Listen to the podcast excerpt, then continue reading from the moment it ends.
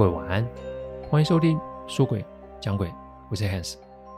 这是几年来啊，我脚踏入一个非常冷门及奇特的领域，每天啊都在处理各种客户端委托的问题。问题除了人以外，不可免的有各种科学及逻辑所不能解释的案例。我之所以会开这个音频，是想要与各位分享心存善念的重要性。别以为鬼很可怕，因为在我看来，人心比鬼还让人恐惧。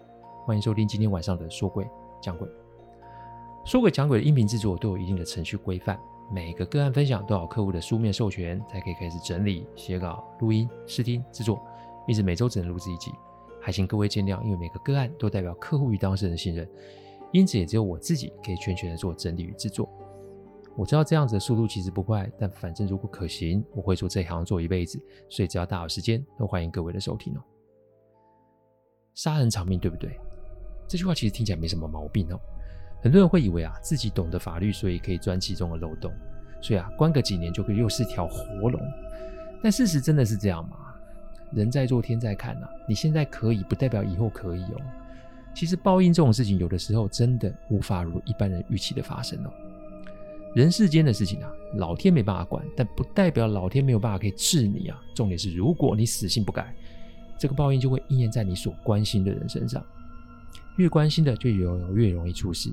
而且你会陷入一个不确定的轮回之中，因为你永远都不知道什么时候会发生，所以请在自己可以做选择的时候认罪并且忏悔吧。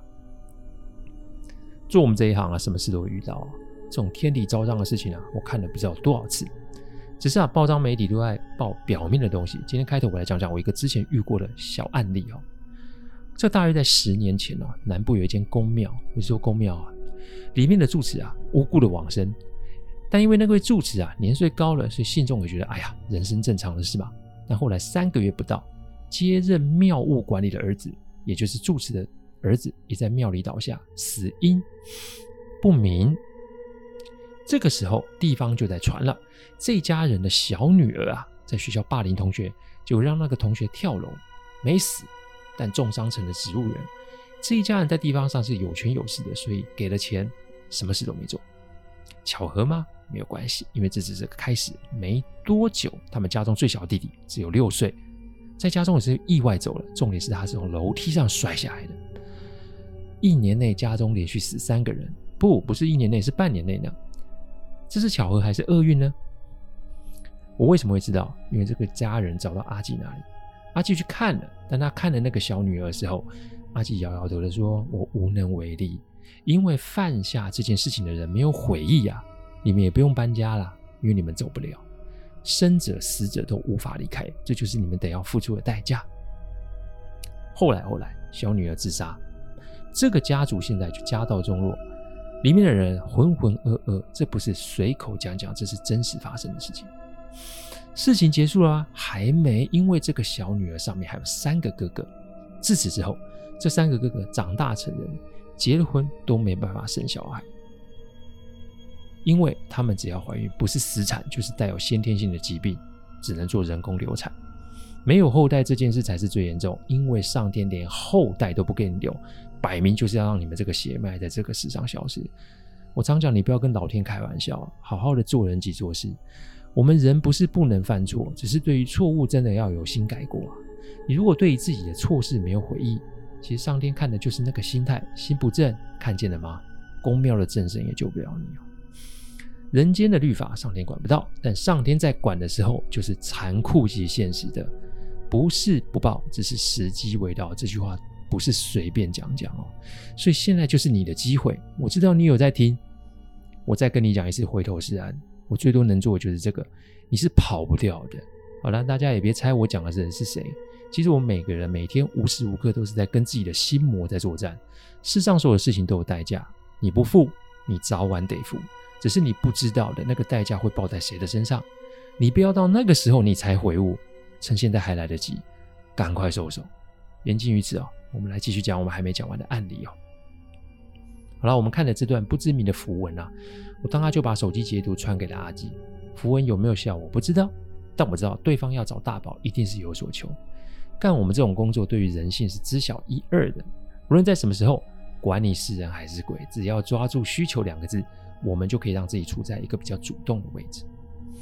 没多久，阿吉打来了，他说今天不用回应了啦，因为这个人啊被困住了，明天啊去大宝家看看就好。我们两个也只能是嗯有听没有懂，就说好吧。然后呢，我们呢就吃完早餐就回饭店睡我们的大头觉。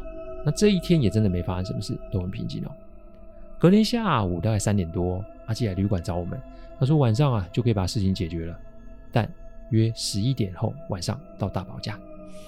快到十一点的时候啊，我们在大宝家楼下，阿基把手机拿了出来，他说啊，其实这段咒是道家经典出来的，但重点是这个符文都是相反的，所以意思是啊，这个施咒人可能在一个跟我们颠倒的世界里面，所以他在镜子里啊。我也不知道哪边的灵感，我就问了这一句。阿吉笑笑说：“这善恶终有报，施术者居心不正，到最后就是被反噬嘛。这个道理千古不变。好吧，我们上去吧。一上天台啊，就觉得温度低了不少。阿吉撒了一把纸钱，在空中比了几个手印。没多久，我们便看见纸钱就四处的飘至固定的地方。这里所谓的飘，不是乱糟糟的四处飞散，这里指的飘是纸钱就固定飘在顶楼的四个角落。”阿吉摇摇头说：“事情做过，坏事做过头，鬼也会反扑的啊。这家伙，这些年不知道害了多少人哦。”进了大宝房间，阿吉把衣柜给打开，结果看见的是有一个人影在镜子里面。大宝看了吸了一口气，因为里面那个人不是别人，就是他的长官啊。长官的身后有一群黑影在围着他，长官一直在里面大喊拍打镜面，但是就是出不来。阿吉呢？啊，阿吉拿出他之前收小静那个小瓶子。用瓶口贴向镜面，没多久，小静就在镜子里面了。这个时候，小静已经是满脸狰狞的抓着长官，我们都搞不清楚是怎么回事。阿纪缓缓的将衣柜关上，要我们坐着。他说：“啊，小静是这么跟他说的。小静虽然是不良少女，但小静毕竟是个小孩，她对社会的认知不深。虽然是啃老族，但她其实也没有拿父母的钱去干什么坏事啊。因此被父母赶出来，然后安置的时候，她的心里面是很害怕的。”社工单位找的落脚处怎么比都没有比家里舒服嘛，但自己家里又回不去，小姨小静这个时候就处在一个极度负面的状态。这个时候大宝主管出现了，他给了小静关心，也给了小静零用钱。这又有钱又有人关心，小静一下子就被这个主管勾得连魂都没了。再过一阵子，两个就发生了不正常的关系哦。小静本以为她可以顺利的跟这名主管在一起，但没有想到这个日子也才过了一阵子。主管就看上别的收容人，就把小静给扔在一边了。小静太单纯，他想去争取，结果就是被人给处理掉了。他说：“这个主管会一种法术，这个法术他不确定他是从哪学来的，但极其的阴邪，就是利用记者的世界，传说阴阳两界为非所逮。小静明显是死在镜灵的手上，而这些鬼直接从阴间出来，就算是阳间的正神，没有办法第一时间施予援手。”这才发生了这件悲剧啊！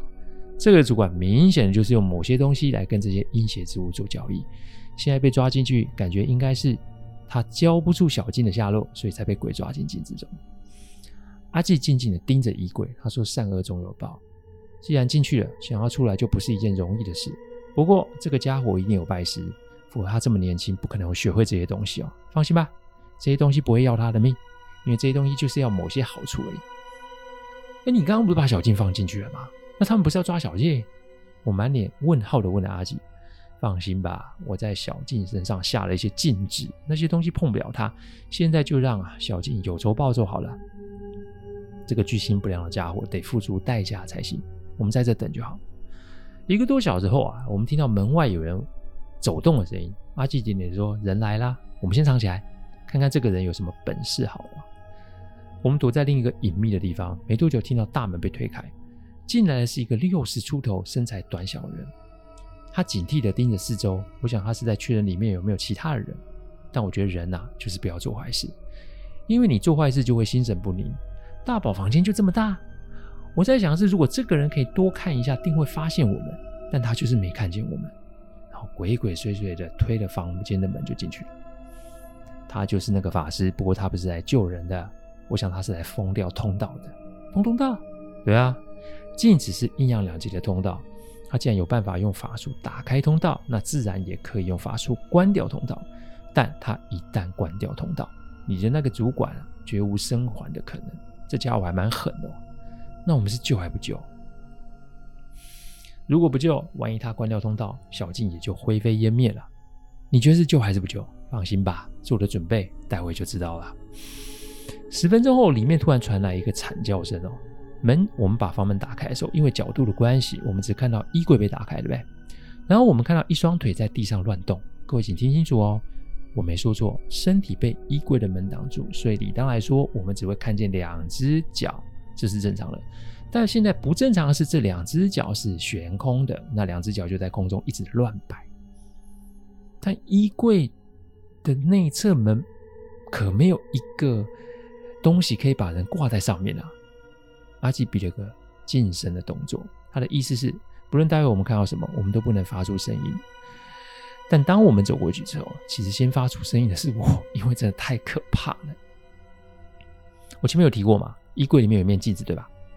这个身材短小的人，整个人是吊在镜子前面。不对，我说错了，不是他吊在镜子前面，而是他整个人贴在镜子前面。但他的头、脖子、肩膀、身体都有无数从镜子里面伸出来的手给抓住。我就感觉那法师已经怎么讲，好像是进入了镜子里面。这时候镜子感觉像水一样，表面是有波动的。阿基后来说，其实当镜子成为阴阳两界的通道时，镜子的表面就会变得跟水一样。一开始他讲我还不信呢，但后来发生了几个案子也是类似的现象。感觉好像是镜子里面的东西要把这个法师给拖进去哦。我听着阿基说怎么回事啊？大宝就是这个时候已经晕过去了。阿基说很简单，要打开阴阳的通道，然后驱使邪灵之物为你所用，基本上就是要拿东西去换。这些鬼东西不会要普通的供奉啊，他们都是要以人命或是精气阳血来做交换。这个法师干这行干太久了，所以不排除他伤了不少人的性命。所以你想想，合作这么久了，你突然要封掉通道，那你不就是阻碍了这些鬼东西的利益及修行吗？再来是鬼掉通道，这些鬼都会完蛋呢。讲到这里，阿基问我：“你还会觉得这些鬼的手段很可怕吗？”说穿了，他们只是在保护他们自己的利益罢了，所以才会反扑嘛。说完，阿基拿出一道符，念咒，没多久，镜子周边开始发出金黄色的光。再没多久，这些手就像是被光烫的白烟四起，当然少不了一副鬼哭神嚎啊。